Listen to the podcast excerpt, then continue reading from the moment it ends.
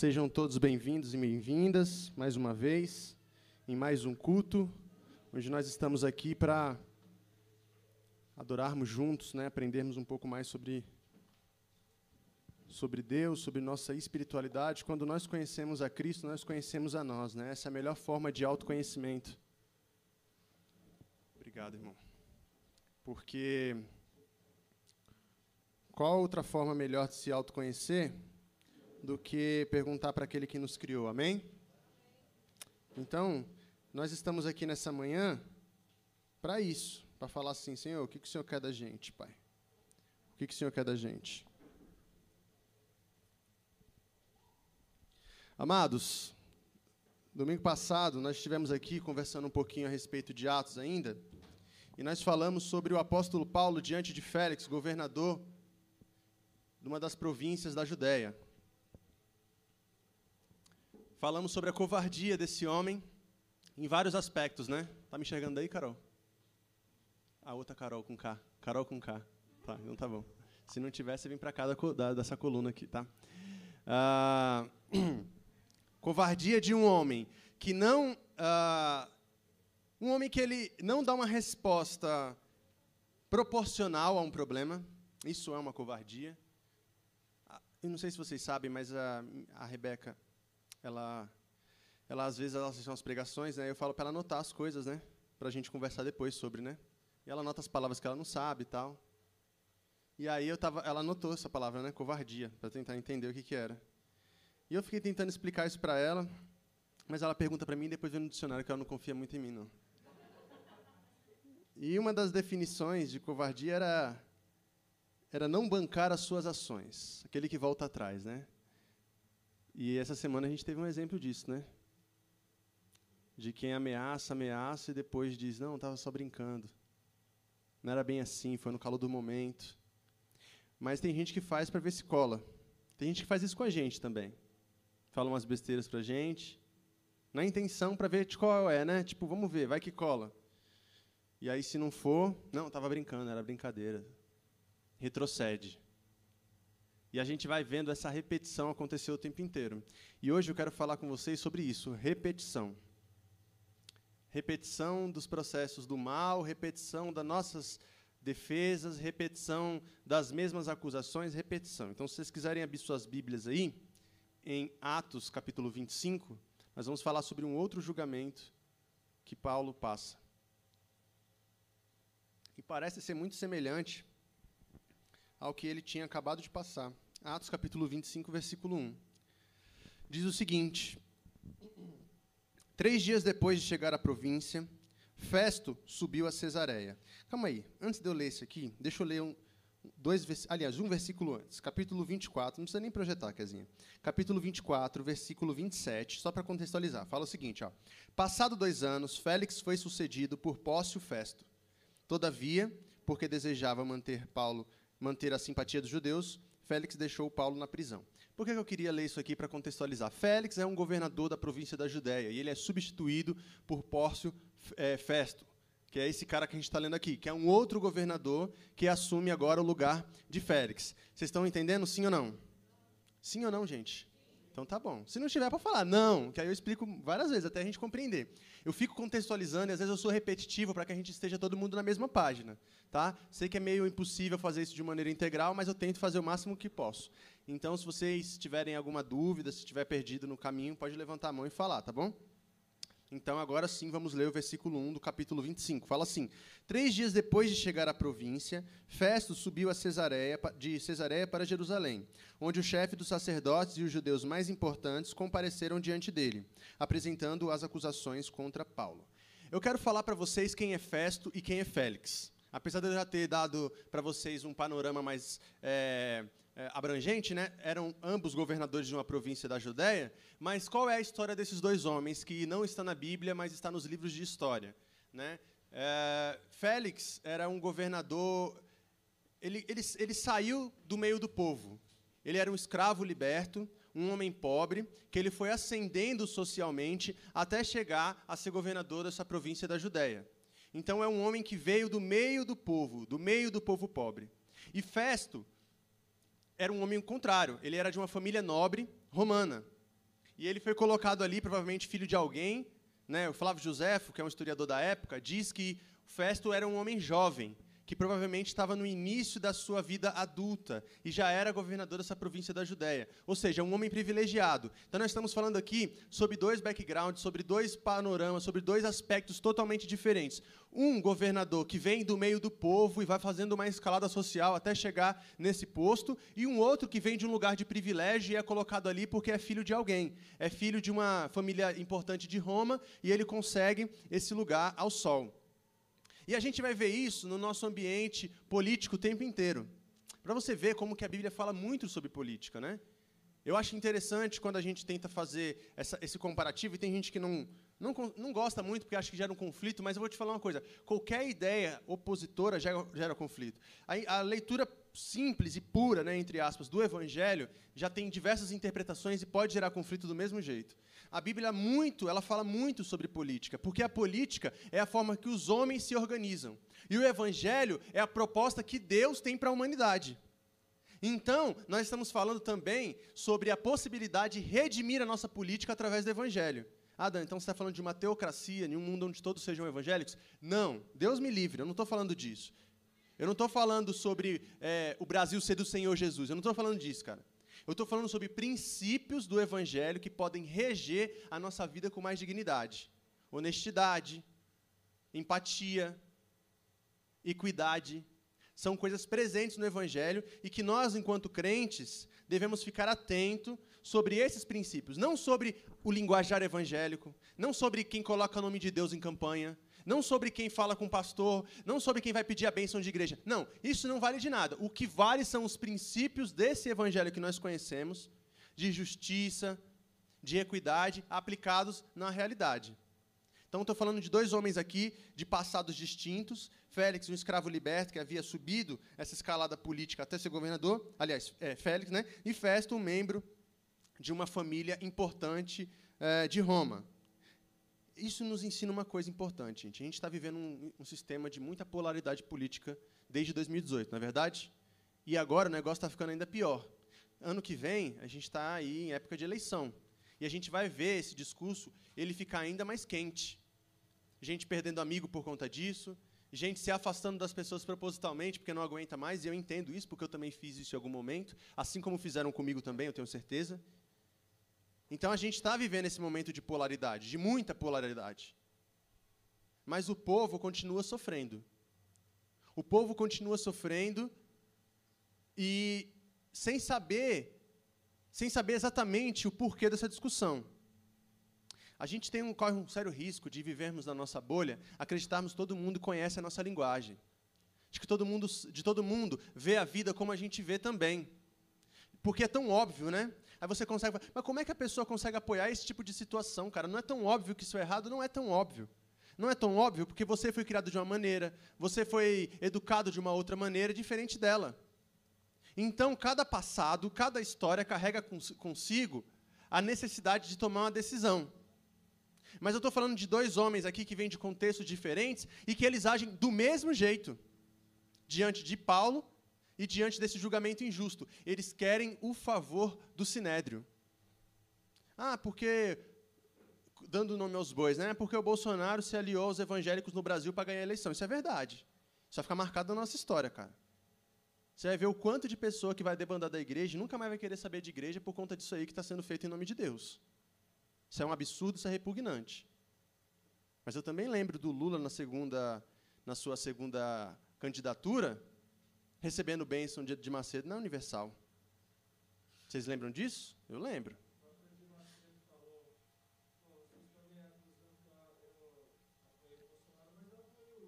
Exatamente. Então, assim, por que, que eu estou dizendo isso? Porque todos eles sabem que para governar em harmonia é preciso pedir a bênção dos poderosos. E Félix e Festo mesmo sendo dois homens, dois governadores que vêm de lugares diferentes, de histórias diferentes, com backgrounds diferentes, ambos agem da mesma maneira. Vão até Jerusalém pedir a bênção do sacerdote, do sumo sacerdote e do sinédrio. Porque era uma loucura na cabeça dele, né? Augusto Nicodemos, aliás, perdão, Augusto Nicodemos não. Uh, Hernandes Dias Lopes, que é um outro irmão presbiteriano, igual Augusto Nicodemos, ele fala uma coisa interessante. Ele fala o seguinte: por que, que Festo fez isso? Porque ele não era louco. Porque, não, primeira coisa, ele era um homem inteligente. E a gente precisa reconhecer a genialidade no mal também. Não é porque as pessoas agem de maneira que a gente não concorda que elas são exatamente burras. Às vezes elas são tão inteligentes que elas utilizam a sua sabedoria para o mal. Né? E ele sabia que seria uma loucura querer governar toda uma cidade sem ter o apoio daqueles que tinham domínio sobre a mente das pessoas. Porque o Estado ele pode ter domínio sobre os corpos. Ele pode mandar matar, pode mandar prender, ele pode cessar a água, cessar os alimentos. Mas quem é que consegue falar no coração das pessoas? Quem consegue falar na mente das pessoas? Então esses homens, eles estão agindo de uma maneira muito política. E a primeira decisão que Festo toma, quando ele assume a gestão da província da Judéia, é ir até Jerusalém. Ele sai de Cesareia, Cesareia é a cidade de César, né? Cesareia, a cidade onde o Império Romano tinha muita força. Ele sai de Cesareia para ir até Jerusalém, que era a cidade da religião, conhecida é, pelo, pelo domínio judaico. E ele vai lá, de alguma maneira, fazer um complô com aqueles homens, pedir a bênção daqueles homens. Ele passa ali é, cerca de seis dias com aqueles homens. O texto vai falar um pouquinho mais à frente. Conversando com eles, fazendo conchavos, e aqueles homens pedindo a eles os favores. Ó, oh, festa, a gente vai te apoiar na sua candidatura, mas você não esquece da gente lá na frente. A gente tem um desafeto lá em Cesaré, chamado Paulo, que está preso desde a época de Félix lá. Você não pode esquecer disso. Então, amados, essa, essa palavra que eu estou trazendo aqui para vocês, ela não é uma palavra de uma pessoa que não tem esperança na humanidade, simplesmente. Ah, o apolítico, né? Porque eu acho que esse discurso ele também não ajuda em muita coisa, né? Ah, nenhum político presta. Tudo bem, mas a gente vai ter que eleger alguém, então é melhor a gente começar a entender quem é quem, não é verdade? Não é isso. Definitivamente vocês sabem que eu tenho posicionamento. Mas isso aqui também é para mostrar para a gente que a gente não deve colocar a esperança demasiada naquilo que é corruptível. Amém. Naquilo que pode nos abandonar, naquilo que pode nos trair, gente. A gente precisa entender a nossa natureza, a nossa origem, de onde a gente vem e para onde a gente vai. Eu entendo que, como cristão, nós precisamos começar a pensar assim: se eu quero estabelecer o reino de Deus, então eu preciso é, agir como se eu estivesse vivendo o reino de Deus. Então eu preciso pensar qual o sistema político mais se iguala à proposta de reino de Deus que eu conheço. Eu preciso pensar como é que é a forma de eu tratar os meus empregados dentro da política do reino de Deus. Como é, que eu, como é que é a forma de eu tratar os meus filhos, a minha esposa, como é que eu trato a minha família, os meus vizinhos, dentro dessa ótica do reino de Deus. Então eu começo a agir na minha vida em todos os aspectos na intenção de estabelecer o reino de Deus.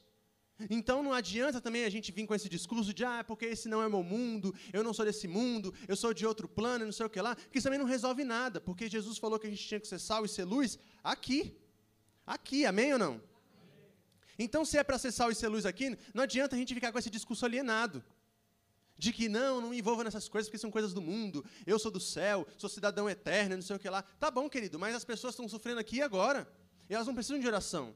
Elas precisam de políticas públicas que tragam a elas dignidade. Elas precisam de solidariedade das comunidades e das igrejas. Ela precisa do seu olhar humanizador.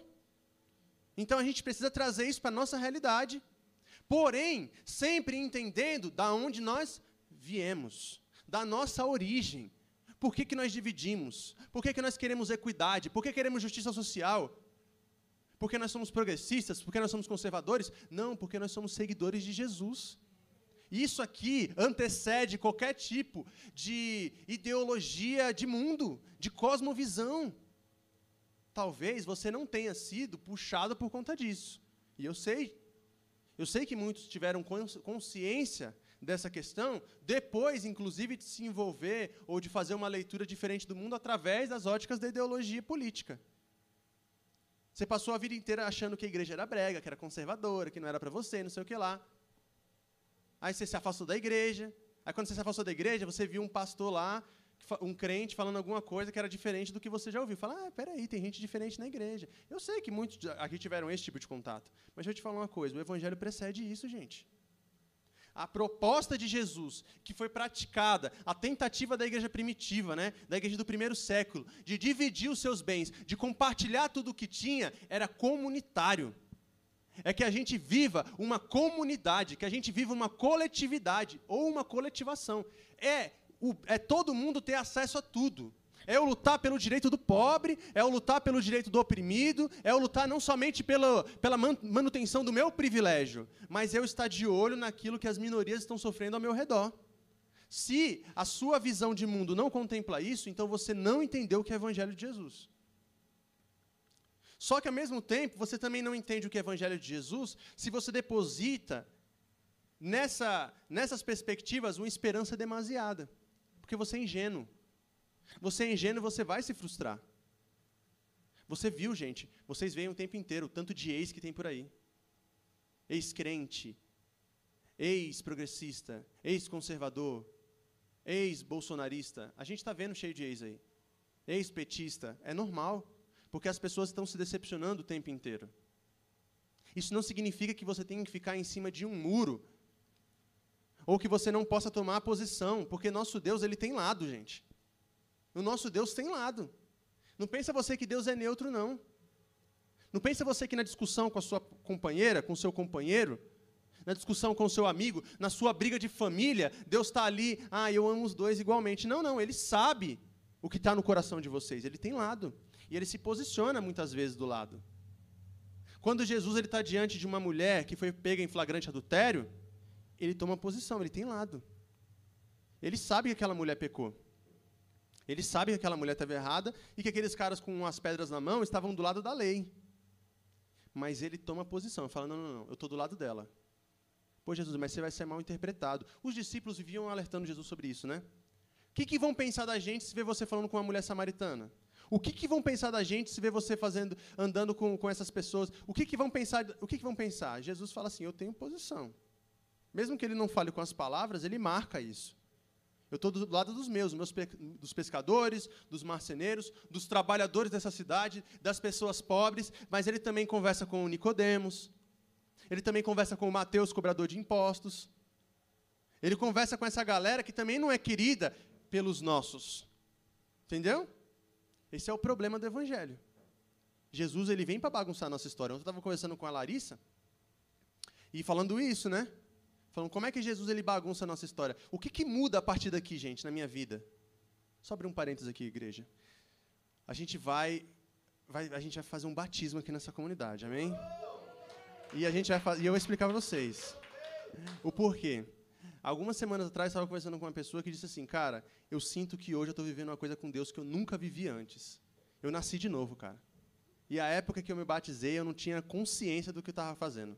E eu quero fazer isso publicamente. Então, está aberta as inscrições. Tá bom? Então, gente, presta atenção nisso. E a gente estava conversando sobre isso, eu e a, e a Larissa, e, ela falando, e eu falando assim para a Larissa, o que, que muda na nossa vida a partir do momento que nós temos um encontro com Cristo? O que, que muda? Muda a perspectiva e o olhar sobre a humanidade, sobre o outro. Porque você estava com o seu plano fechadinho. Eu vivo falando isso aqui na coletivação. Ah, eu vou é, terminar minha, meu ensino médio, vou fazer minha faculdade, depois vou fazer um estágio, vou arrumar um emprego, vou passar no concurso público, vou casar, vou ter um filho, vou ter dois filhos, depois vou passar um tempo viajando, depois vou me aposentar. E você já tem tudo, na, né, tudo trilhadinho. E aí vem Jesus e ele começa a colocar coisas na sua vida que não está nos seus planos. Isso decepciona, isso frustra, isso mexe com algumas pessoas de maneira que elas não conseguem nem lidar. Porque ele colocou uma pessoa lá no seu caminho que você vai ter que servir. E o dinheiro que você tinha guardado que era para si, agora vai ser para servir ela. E aí, como é que faz?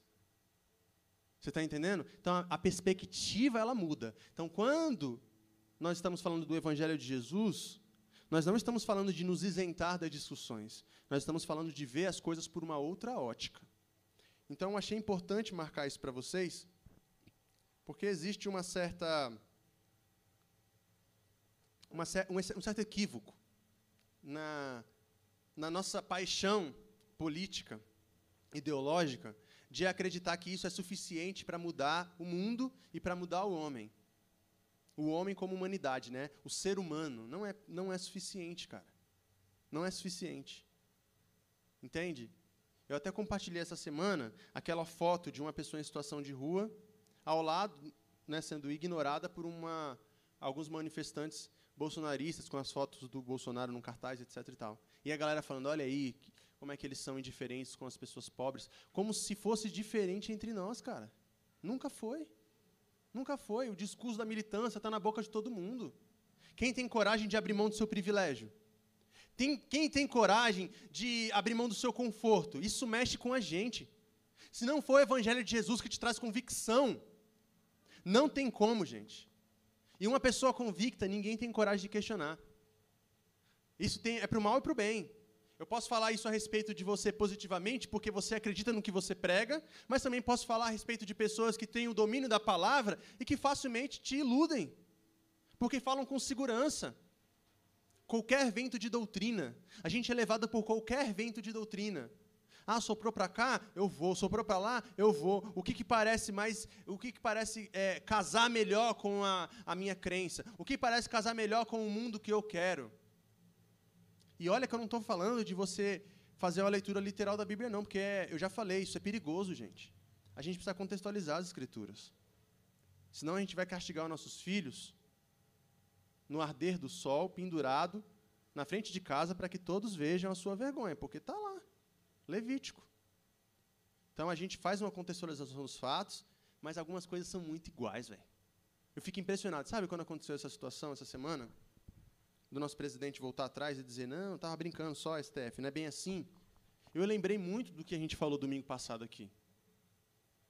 De um governador que ele falava, ele bradava, ele assustava as pessoas, mas ele não arcava com aquilo que ele dizia na intenção de fazer acordos. E às vezes eu e você estamos nessa mesma situação. Na intenção de fazer acordo, nós estamos abrindo mão de princípios importantes. Nós estamos abrindo mão de coisas valiosas para a gente. Você está negociando com quem Jesus expulsou do templo. A gente está querendo diálogo com quem Jesus expulsou do templo. E ao mesmo tempo, a gente está deixando de conversar com quem Jesus encontrou na calada da noite. Que foi o caso do Nicodemos. Então a gente precisa ficar atento a isso. Versículo 3 diz o seguinte: Pediram, quem pediu? O Sinédrio, tá? A Festo o favor de transferir Paulo para Jerusalém, contra o interesse do próprio Paulo, pois estavam preparando uma emboscada para matá-lo no caminho. Então aqui, ó, aqui eles mostram que a intenção deles sempre foi uma intenção de morte. Que não importa qual seja o discurso, no final das contas é sempre a mesma coisa.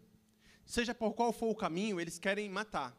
Eles querem matar a mulher pega em adultério, eles querem matar Paulo porque está contrariando a sua perspectiva sobre Deus, eles querem matar Jesus porque ele está dizendo que ele é filho de Deus, eles querem matar.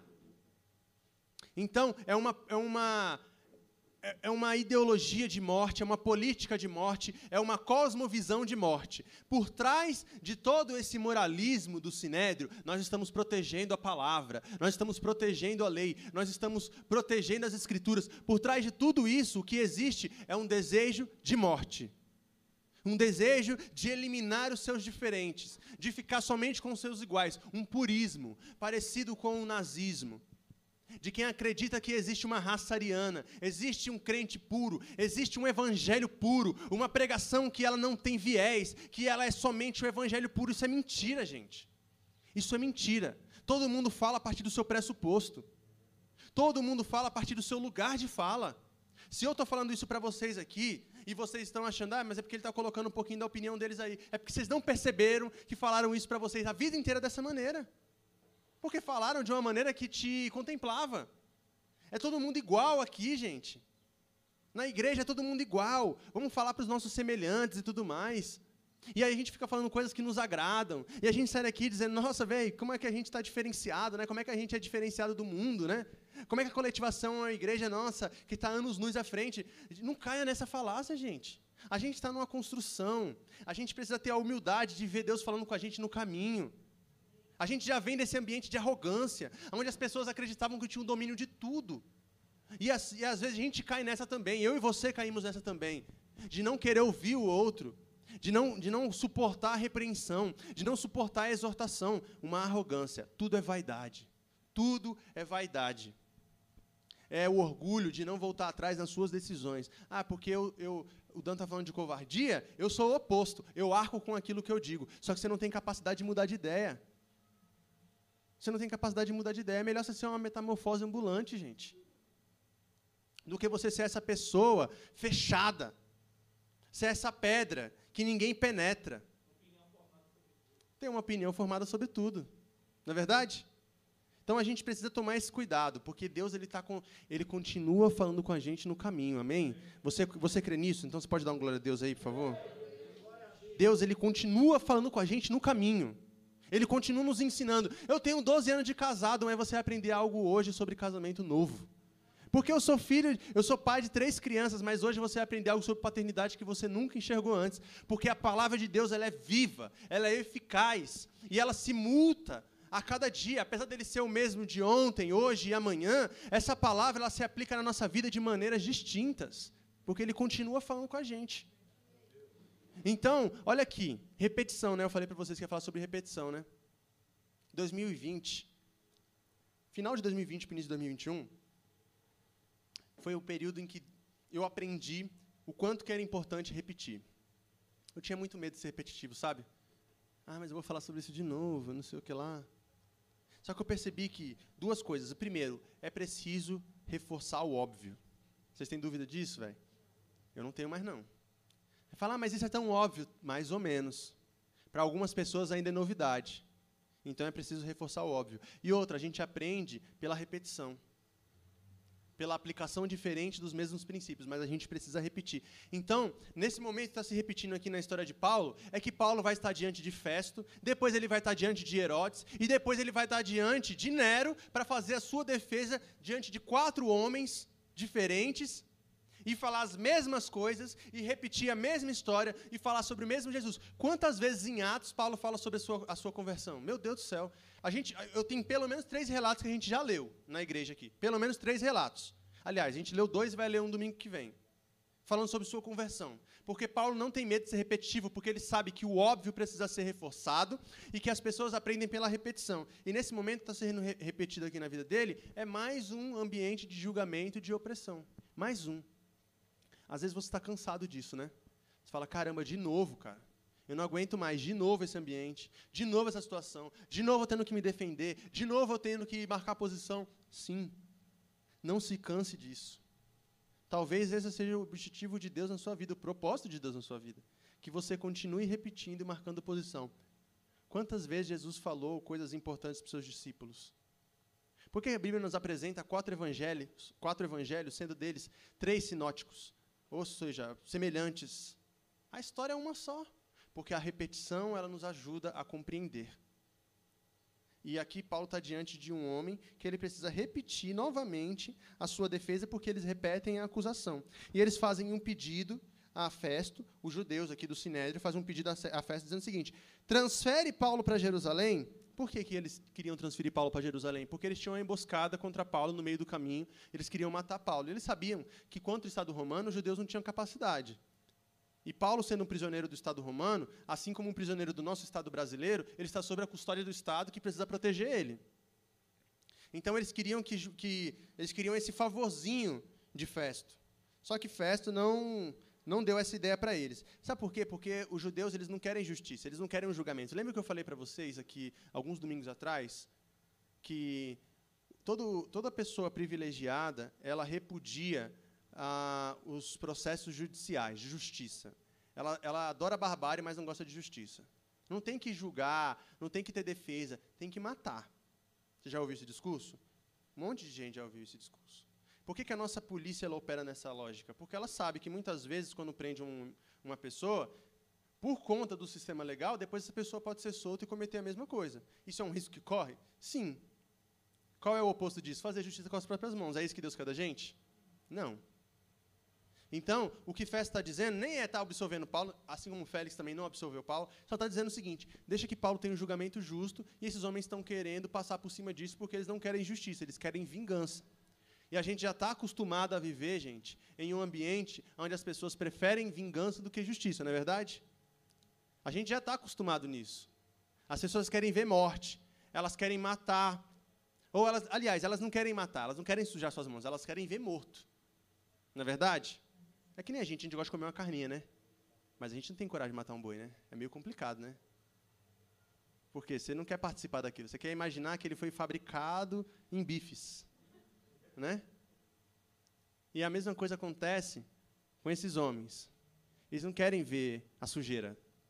Vocês se lembram que em 2020 o governo do estado de São Paulo colocou um monte de pedregulho pontudo embaixo das pontes dos viadutos para que as pessoas em situação de rua não pudessem dormir? Sabe o que é isso? É a tentativa de tirar do meu campo de visão aquilo que é feio. Eu sei que vai existir a pobreza, a miséria, né, a desigualdade, ela sempre vai existir, mas eu não queria ver ela. Eu não queria ver. Isso me incomoda. Eu não quero ver que existe esse tipo de pessoa. Eu só quero que tire do meu campo de visão. E tem gente que é isso. Não quer sujar suas mãos. Ele não quer tirar, ele não quer abrir mão do seu privilégio para manter equidade na, na, no nosso país. Ele não quer é, retroceder naquilo que ele conquistou, conquistou entre aspas, né, a partir do privilégio dos seus antepassados. Mas ele quer que não exista mais essa miséria.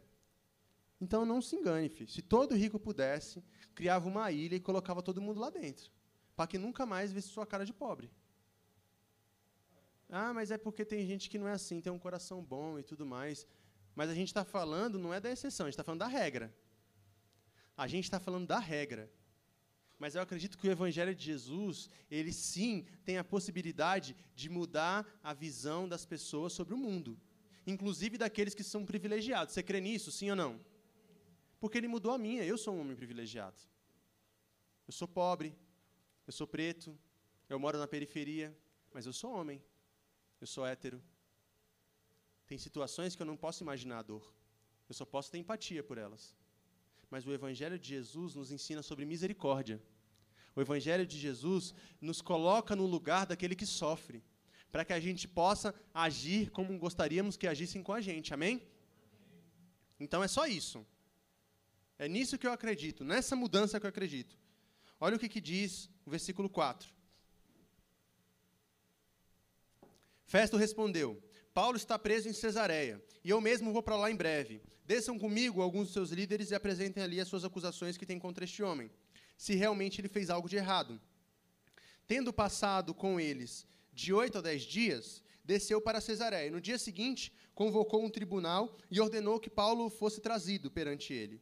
Quando Paulo apareceu, os judeus que tinham chegado a Jerusalém se aglomeraram ao seu redor, fazendo contra ele muitas graves acusações que não podiam provar. Né? Então, olha o que, acontece. O, o, os caras pedem isso para Festo, para que pudessem ter a possibilidade de matar Paulo. Festo não atende o pedido deles, chama eles para ir em Jerusalém, fala: oh, vamos lá em Jerusalém comigo, apresentem as suas acusações ali, porque se ele tiver alguma coisa contra, ele vai ser julgado. E quando esses homens chegam até, até Festo, eles começam a fazer suas acusações contra Paulo mais uma vez, se aglomerando ali na frente de Paulo, sem nada que pudessem provar. Não é a primeira defesa de Paulo, nem é a última defesa de Paulo. Sabe o que significa? Que muitas vezes alguns de nós vamos estar fadados a viver uma vida inteira se justificando. E eu queria dizer para você que isso vai acabar um dia, mas pode ser que não, cara. Pode ser que não. Seja por conta da sua sexualidade, seja por conta do seu lugar de origem, seja por conta da sua família, diferente, do, por conta do seu ministério, você vai talvez passar a vida inteira se explicando. Você fala, ah, mas eu não tenho saco, eu não falo mais nada para ninguém, mas não é bem assim, a gente ainda não tem esse, a gente não tem esse poder todo. Volta e meia a gente tem que voltar no mesmo tema, no mesmo assunto, não é verdade? Alguns de nós estamos fadados a passar a vida se justificando, infelizmente. E eu não posso dizer para você que o Evangelho de Jesus é capaz de, de, mudar isso na sua vida. Sabe por que não é capaz? Porque isso não depende de você, depende do outro. Então tem que mudar na vida do outro. Enquanto o outro não conseguir enxergar o diferente, tudo que ele vê em você que é diferente, ele vai questionar.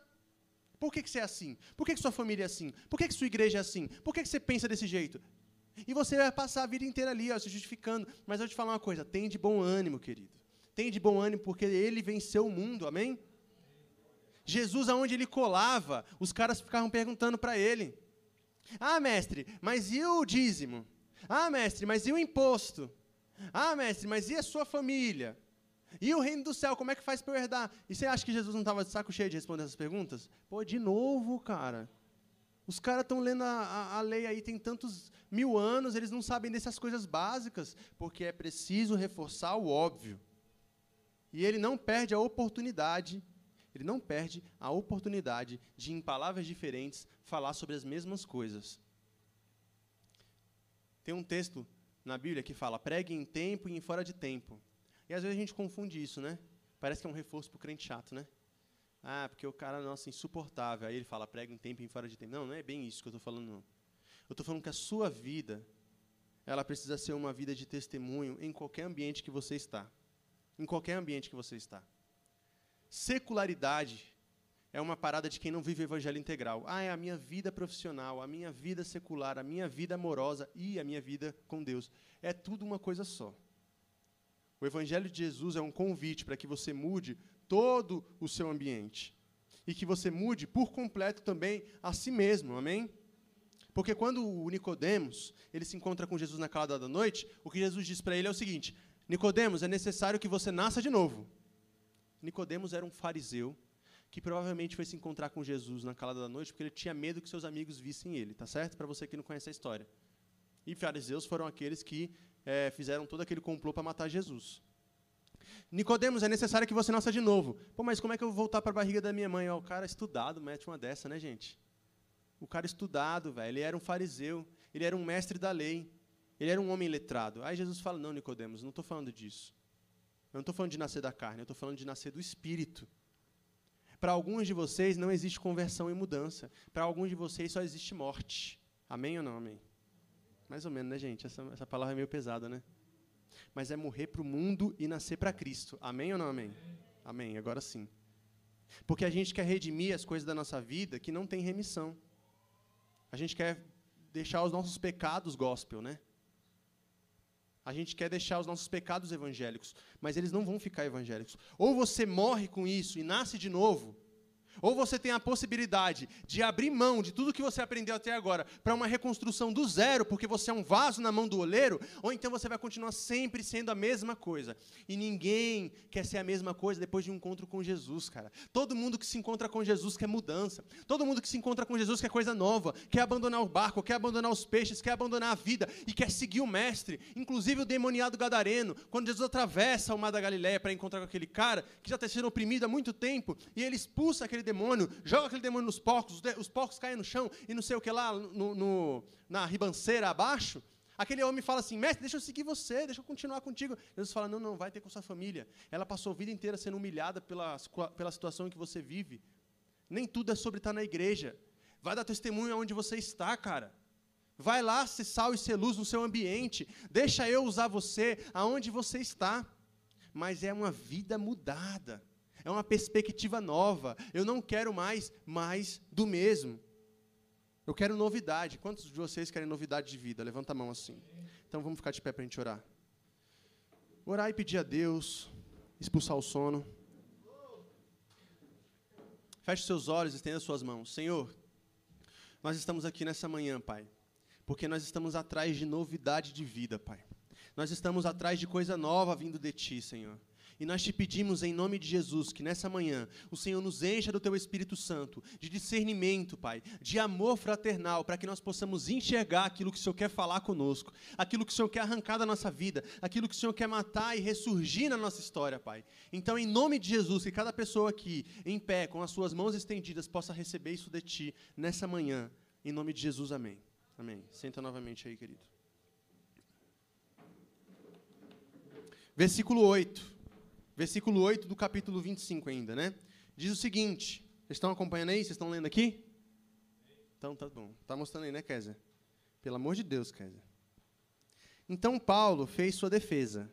Nada fiz de errado contra a lei dos judeus, contra o templo ou contra César. Festo, querendo prestar favor aos judeus, perguntou a Paulo: Você está disposto a ir a Jerusalém e ali ser julgado diante de mim acerca das suas acusações? Olha que interessante, né? Olha que pedido Sacana, né? Olha a pergunta do cara: você está disposto a ir para Jerusalém, correr risco de morte e ser julgado lá por mim, na minha frente? Aí, Paulo, mas eu já não estou na sua frente, aqui agora? Por que você quer me levar para Jerusalém? Para, de alguma maneira, atender ao desejo dos judeus. Sabe o que significa, gente? Às vezes a gente exige das pessoas uma passividade. Às vezes a gente exige das pessoas um sangue de barata que ele é desproporcional à opressão que elas vivem. Sabe? Você, você vê as pessoas sendo maltratadas, você vê as pessoas em relacionamentos abusivos, e quando elas acendem, quando elas percebem isso, e elas se revoltam, você fala assim: mansidão, irmão, mansidão. Mansidão nada, vamos se revoltar junto com ela. Vamos botar essa mesa desses vendilhões do templo no chão, gente. A gente fica nessa. Olha a pergunta que o cara faz para Paulo. Ó, oh, Paulo, você tem, em outras palavras, traduzindo isso para a minha linguagem de hoje, ele está perguntando para Paulo o seguinte: Paulo, você tem coragem de ir lá para Jerusalém sabendo que você pode ser morto no meio do caminho? Ou mesmo estando em Jerusalém, depois que você for absolvido diante de mim, eles pegarem você ainda no caminho e te matarem também, para você ser julgado lá diante de mim, que já estou aqui na sua frente, você, e vou viajar junto contigo para te julgar lá, mas sabendo que você vai morrer? Aí Paulo fala: hum, mais ou menos, né, gente? Não estou afim, não. Ah, mas aí Paulo não creu no plano de Deus, no propósito. Porque é assim que a gente fala com as pessoas. A mulher ela é maltratada a vida inteira no casamento, ela abandona. Ah, é porque não confiou no milagre que Deus podia fazer. Ah, para de ser canalha. Para de ser canalha. O cara saiu da igreja porque ele foi a vida inteira, ou ele foi invisibilizado, ou ele foi julgado diretamente. E aí você fala assim: ah, porque os crentes de hoje é muito Nutella. Para de ser canalha, velho. Esteja do lado das pessoas. Pergunte por que, que elas sofrem. Pergunte por que, que elas agem assim. Eu estou assistindo um documentário sobre os últimos dias do Martin Luther King, né? Eu amo demais o Martin Luther King. Ele é uma referência, assim, depois de Jesus, de João Batista, é o Luther King. Eu adoro. E ele fala, e tem uma, um dos companheiros dele de, de luta, dizia que ele era radicalmente pacifista, né? E a gente já conhece sobre isso. E uma vez uma mulher no Mississippi cuspiu na cara dele. E quando ela cuspiu na cara dele, ele olhou para ela e falou assim: "Uma moça tão bonita se comportando desse jeito". E foi embora. E depois ele voltou nessa cidade alguns meses depois, essa moça apareceu diante dele pedindo perdão, chorando, porque ela falou que ficou constrangida com a forma mansa como ele respondeu àquela violência.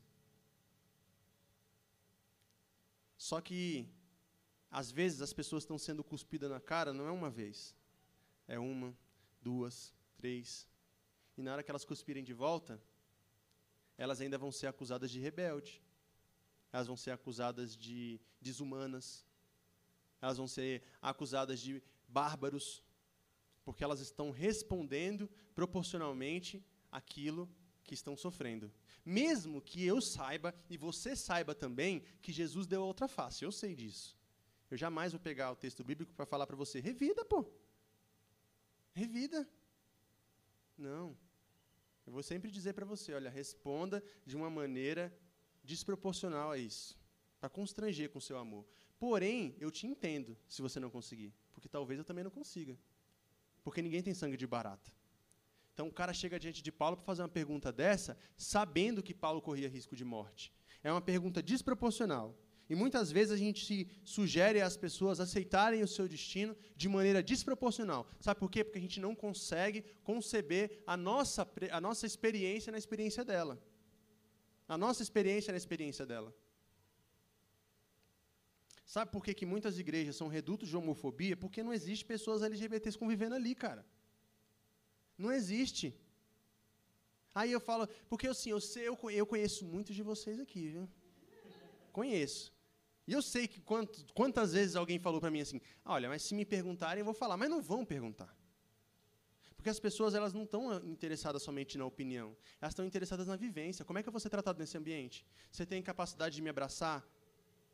E o seu ódio, ele começa a perder significado quando você enxerga a humanidade nos outros. Aí você, é possível uma pessoa sair desse ambiente aqui depois de dois, três anos convivendo com a gente depois de dois, três anos convivendo com pessoas em situação de rua, sabendo das mais diversas histórias que tem ali, com um discurso punitivista, é possível só se ela for surda. Só se ela for surda. Porque eu não gosto de contar as coisas para não assustar a galera. Mas o que tem de história bizarra aqui, meu amigo, não é pouca, não.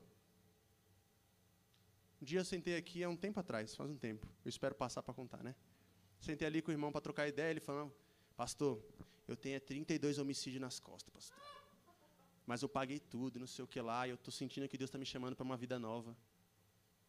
Então, assim, quem em sã consciência, né, quer uma pessoa dessa perto de si? Ninguém, pô. Vamos almoçar lá em casa, irmão, vai ter almoço depois da ceia e tal. Entendeu? Sabe por quê? Porque a gente acredita na possibilidade de regeneração. Amém, igreja? Igreja, nós somos contra o cancelamento, igreja. O povo de Deus não pode aderir a esse negócio de, ah, eu não falo com esse fulaninho, ou eu não vou ali porque ele falou tal coisa. E você também é assim, filho. Eu entendo o que é você não cooperar com a engrenagem do mal. Eu entendo o que é isso. Eu entendo o que é você fazer uma avaliação e ser responsável com aquilo que você consome. Porque quando você é do reino de Deus, você come que nem uma pessoa do reino de Deus, você se veste que nem uma pessoa do reino de Deus, você lida com as pessoas no trabalho que nem uma pessoa do reino de Deus. Você tem essa responsabilidade. Não adianta você falar, ah, não, é, eu sou contra qualquer tipo de opressão, e, e, e sabendo você que está comprando uma coisa que está gerando exploração lá na ponta. Não adianta. Agora, nós somos contra esse tipo de cancelamento que não permite as pessoas errarem. Deus me livre, gente. Vocês querem conviver com gente assim? Eu não quero. Eu não quero porque eu sou o próximo. E você é o próximo também. Nós queremos viver do lado de gente misericordiosa, gente conhecida pela graça, pelo acolhimento. Toda vez que eu tive lidando com pessoas aqui da nossa igreja, em que me confessaram pecados, que me confessaram quedas, que me confessaram deslizões, eu sempre falei o seguinte, ó, graças a Deus a nossa igreja é uma igreja acolhedora, cara. Não tenha medo de ser honesto e ser verdadeiro. Porque tudo que acontece aqui entre nós tem que ser acolhido, gente, como se a gente estivesse no lugar do outro. Eu sou pecador assim também. Não existe um discurso de cima para baixo e nem pode existir, amém? Então esse homem, esses homens, diante de Paulo, começam a trazer Paulo as mesmas acusações que eles tinham. E o que Festo diz é que ele sugere o silêncio de Paulo. Vamos para Jerusalém, Paulo, e vamos deixar isso ficar de boa. Vamos ser julgados lá em Jerusalém, na minha frente, Paulo? Que tal? Ele está sugerindo o silêncio de Paulo. Porque a dor do outro, gente, a gente chama de mimimi, não é verdade? O que, que é o mimimi? É a dor que você não sente. Porque a dor que você sente, você chama de dor, você chama de sofrimento.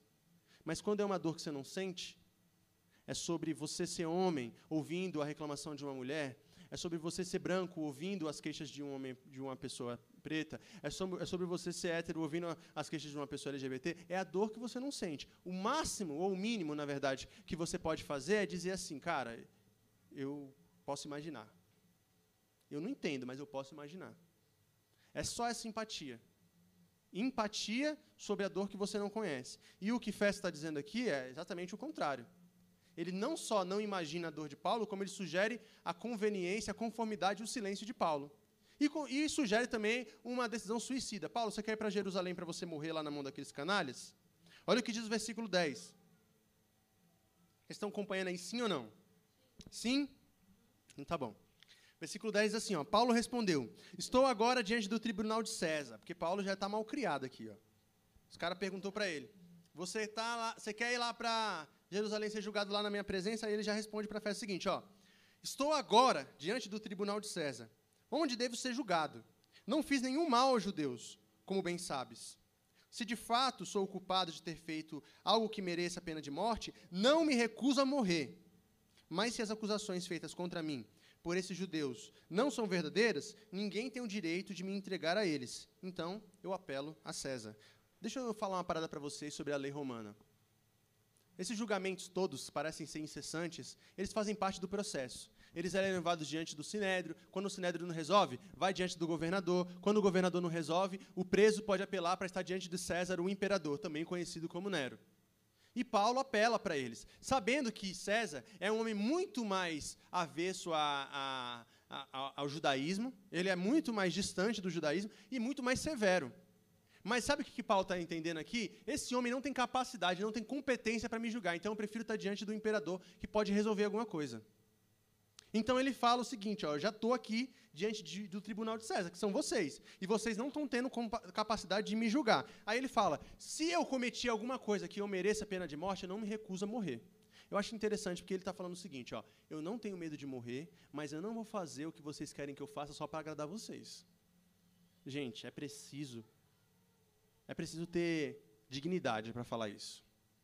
É preciso ter honra, sabe? Para dizer o seguinte: eu prefiro morrer do que negar aquilo que eu creio. Eu prefiro morrer do que dar a vocês o gostinho da vitória. Ah, mas é um orgulho. Às vezes não é só orgulho. Às vezes é uma questão de honra. Às vezes é uma questão de, de acreditar demais naquilo que faz. Porque Pilatos, quando estava diante de Jesus, também pergunta para Jesus: E aí, tu quer se defender? Tu é mesmo isso que estão dizendo por aí? Jesus não faz nem questão. Quem é você? Você não tem capacidade de me defender. Você não pode mudar o destino que Deus escreveu para mim. E Paulo está diante de um homem que tinha até a capacidade de mudar o destino que Deus tinha para ele. Deus tinha para ele, né? Vocês entenderam o que eu quis dizer? Mas ele fala o seguinte: olha, se tiver alguma coisa aí que for passível de uma pena de morte, manda para o pai. Quer me enforcar? Me enforca. Quer me matar? Me mata. Agora, eu não vou fazer esse joguinho de vocês aí, não, só para você, Festo, ficar bem diante do Sinédrio. Eu me recuso a participar do seu esquema. Eu me recuso. Eu vou perder o meu emprego, mas eu não participo desse esquema de corrupção. Eu vou perder minha posição na igreja, mas eu não vou ser conveniente com o pecado dessa liderança. Eu vou perder lugar de privilégio na minha família, mas eu não vou ficar calado diante do pecado que eles estão cometendo na frente de todo mundo, porque eu tenho princípios. Eu sou uma pessoa, eu sou um homem, eu sou uma mulher de princípios. Eu não abro mão daquilo que foi caro para Deus, porque quando Deus ele entrega o seu próprio filho na cruz para nossa salvação, ele dá aquilo que é de mais valioso para ele. E quando a gente faz, de alguma maneira a gente recua, quando a gente é covarde, quando a gente negocia esses princípios, nós estamos dizendo que a maior oferta que Deus nos deu não é válida, gente. Então, em honra ao nome de Deus, já que nós muitas vezes não temos honra com o nosso próprio nome, eu me recuso a retroceder. Amém? Eu não vou retroceder. Eu, eu, eu, eu vou trabalhar nessa linha tênue que é ter humildade de ser trabalhado pelo Senhor, de ver o ventre soprar, de ver Deus nas coisas. Eu quero essa humildade. A humildade de reconhecer que eu estou errado. Eu quero isso para mim, de ser exortado pelos meus irmãos, de caminhar, de ser contrariado e de caminhar com gente diferente. Eu quero isso para mim. Mas, ao mesmo tempo, quando eu tiver minhas convicções, eu não vou negociar isso em nome de meus benefícios. Eu não vou fazer isso. É isso que Deus espera de mim e de você, gente. É, isso que ele, é para isso que Ele nos trouxe aqui nessa manhã. Para te dizer o seguinte: haverão possibilidades e oportunidades em que você, ao negociar aquilo que você crê, você vai ser melhor aceito. Mas não faça isso. Não faça isso. Eu não sei exatamente o que, que ele está falando na sua vida, mas eu sei que ele está falando isso para você. Haverão possibilidades de você dizer não para aquilo que eu quero que você diga sim. E você vai ser beneficiado, mas não faça isso. Porque ele tem algo maior para você. Aí você fala, ah, então quer dizer que o privilégio que eu ia receber, eu vou receber de Deus? Ele não disse que tinha a mesma coisa, ele falou que tinha algo maior para você. E às vezes o maior é diferente daquilo que nós almejamos. Às vezes o maior, o benéfico, aquilo que é bom para a gente é diferente daquilo que nós almejamos. Velho, é difícil. É difícil porque, assim, muitas vezes, gente, a gente vai estar em algumas situações onde nós seremos a única pessoa a nadar contra a maré. A única pessoa. E a gente fala que não quer nenhuma glória, né? Que o reconhecimento que a gente quer é de Deus, mas isso é mentira. Todo mundo gosta de ser afagado, velho. Todo mundo gosta de ser afagado. Em alguns momentos a gente vai perder um pouco desse privilégio. A gente vai perder um pouco dessa, desse, desse benefício mas é por algo maior e mais importante. A gente precisa desapegar da ideia de querer ficar bem com todo mundo. Ah, mas o que vão pensar de mim? Não importa o que vão pensar de você. Pense naquilo que Deus pensa a seu respeito. Porque quando Deus ele olha para Jesus, e Jesus está sendo batizado por João Batista naquele rio, Deus olha para Jesus e fala o seguinte: Esse é meu filho amado em quem eu tenho prazer. Esse é minha filha amada em quem eu tenho prazer. É isso que você quer ouvir de Deus, querido. É isso que você quer ouvir de Deus, querida. Ah, mas, mas eu, pode, as portas podem ser fechadas. Não confunda network. Network é, network é uma palavra de coach, né? É aquele, aquele, aquele ambiente de corporativismo com venda dos seus princípios. Não confunda isso. Quem vende amor, quem vende princípio, quem vende, quem vende aquilo que é valioso, comete adultério. Porque adulterar é mexer no original. Trocar é, trocar interesses com as pessoas, trocar amor e afeto das pessoas por dinheiro também é adultério. Relações de opressão dentro de um casamento, de um relacionamento afetivo, de namoro etc., também é adultério, porque você está adulterando aquilo que não era e não foi criado para ser assim. Então Deus está te chamando para algo mais puro. Olha o que diz o versículo 12, para concluir.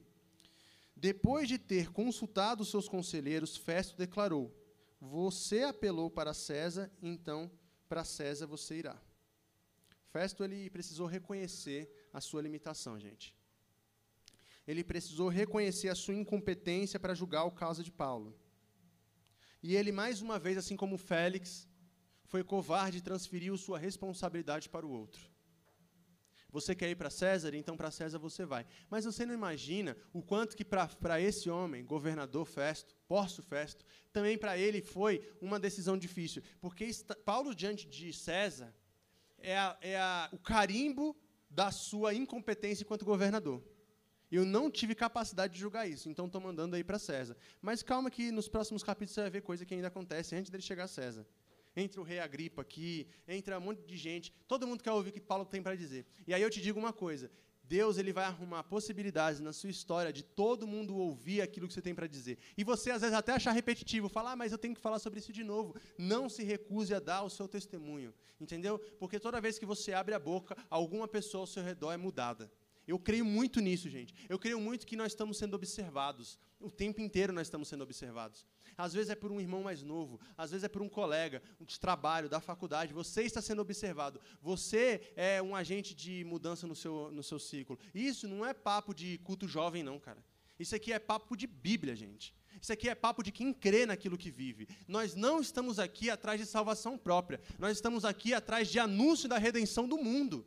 Porque Deus amou o seu filho Aliás, ele mandou, amou, amou o mundo de tal maneira que ele entregou o seu filho para que todo aquele que nele crê não pereça, mas tenha vida eterna. E esse anúncio é o anúncio da boa nova que está em mim e em você. Nós não estamos aqui simplesmente para todo domingo assinar o nosso passaporte para o céu, porque a gente quer pisar em rua de ouro e etc. Não. Nós estamos aqui para nos fortalecermos mutuamente para fazer esse anúncio para quem está no mundo, para quem está ao nosso redor, porque nós estamos inseridos nesse universo. Quando Jesus ora pelos seus discípulos, ele fala: Não peço que os tire do mundo, mas que os livre do mal, que os fortaleça, porque é lá que eles vão transformar. E eu sinto que Deus está falando isso com essa igreja aqui já tem algum tempo, chamando vocês para uma responsa, chamando vocês no probleminha, como diz os jovens. E aí? Vai ser crente de banco o resto da vida mesmo? Vem de uma comunidade para outra e passando e tudo mais, e esse vai ser o seu legado, essa vai ser a sua história? Chegar no culto aqui e ficar perguntando o que Deus tem para dizer? Quando é que você vai conseguir transformar o ambiente ao seu redor? Quando é que você vai passar a servir, não somente ser servido? Deus está falando isso com essa igreja. Deus está falando isso com essa igreja. Ele está falando isso comigo e contigo, cara. Amém? Você crê nisso? Então vamos orar por isso. Vamos orar por isso porque a gente não quer mais viver o, o mesmo, gente. E eu sei que muita gente chegou aqui nessa igreja buscando algo diferente. Porque essa é uma igreja diferente. Amém?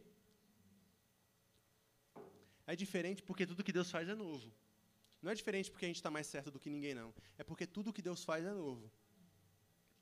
E eu sei que às vezes as pessoas vêm até reclamando daquilo que viveram no passado, mas com uma certa saudade daquilo que viveram no passado ao mesmo tempo, né?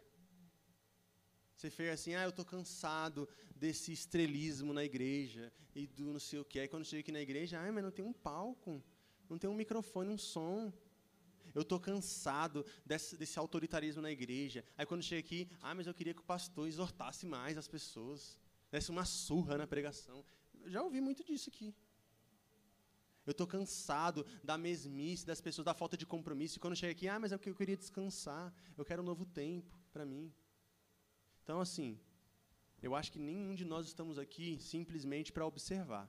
Nós estamos aqui para atuar. É isso que eu creio. Nós vamos ser uma igreja atuante na nossa cidade, no nosso ambiente, na praça em que nós estamos e nos ambientes onde cada um de nós vivemos. Eu quero orar com vocês. Você pode ficar de pé aí?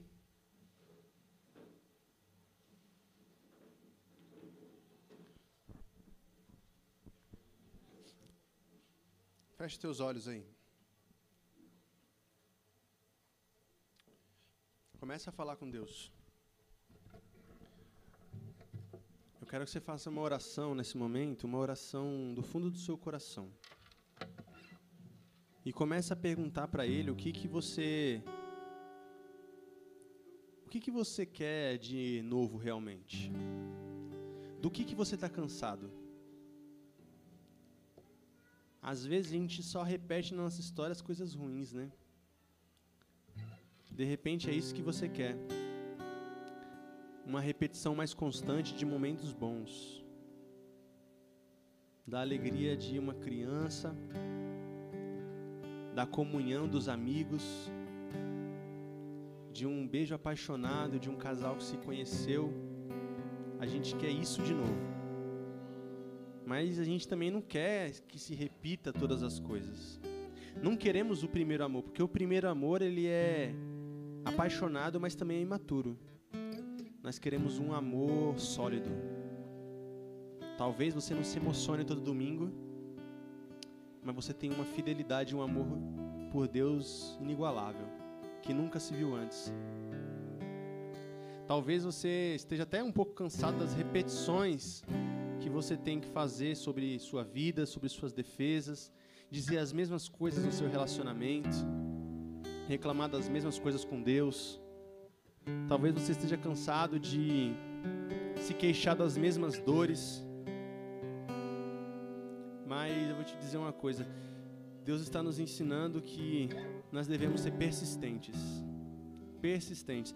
Nós só desistimos de quem não vale a pena. Mas quem vale a pena, a gente repete, a gente perdoa 70 vezes 7. Senhor, Senhor tem tanta coisa para nos ensinar, Pai. E nós somos tão limitados, Pai. Porque nós estamos sempre na mesma página da história, reclamando sobre as mesmas coisas, murmurando sobre as mesmas coisas, sendo ingrato com aquilo que o Senhor faz na nossa história. Por isso nós te pedimos algo novo. Alguns aqui, Senhor, vieram de um contexto antigo de igreja. Passaram muito tempo nas comunidades, serviram, se decepcionaram. E eu sei que o Senhor não trouxe eles aqui para viver a mesma coisa. O Senhor trouxe para viver algo novo. Alguns aqui estão feridos e machucados pelo passado. E eu também sei que o Senhor não quer que eles repitam as mesmas coisas. O Senhor quer algo novo para eles.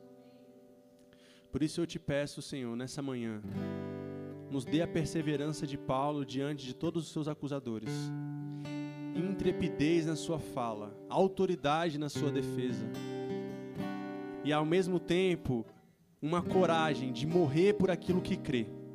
E nós cremos no teu evangelho, Senhor.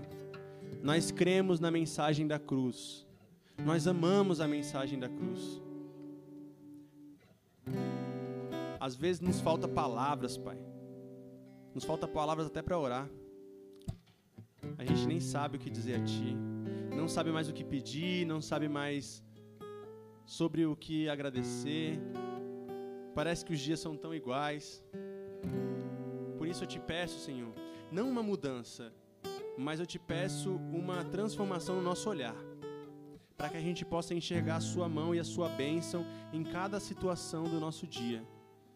Que o nosso coração seja transbordado de gratidão e alegria, porque nós conseguimos enxergar aquilo que você está fazendo, Deus. Obrigado. Pai, nós queremos ser desafiados. Desafiados pela, pela tua mensagem, desafiados, Pai, a sermos reconstruídos por Ti, desconstruídos daquilo que nós aprendemos a vida inteira.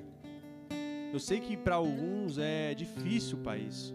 Para mim também é, Pai porque eu estou tão acostumado a viver nesse ambiente confortável para mim.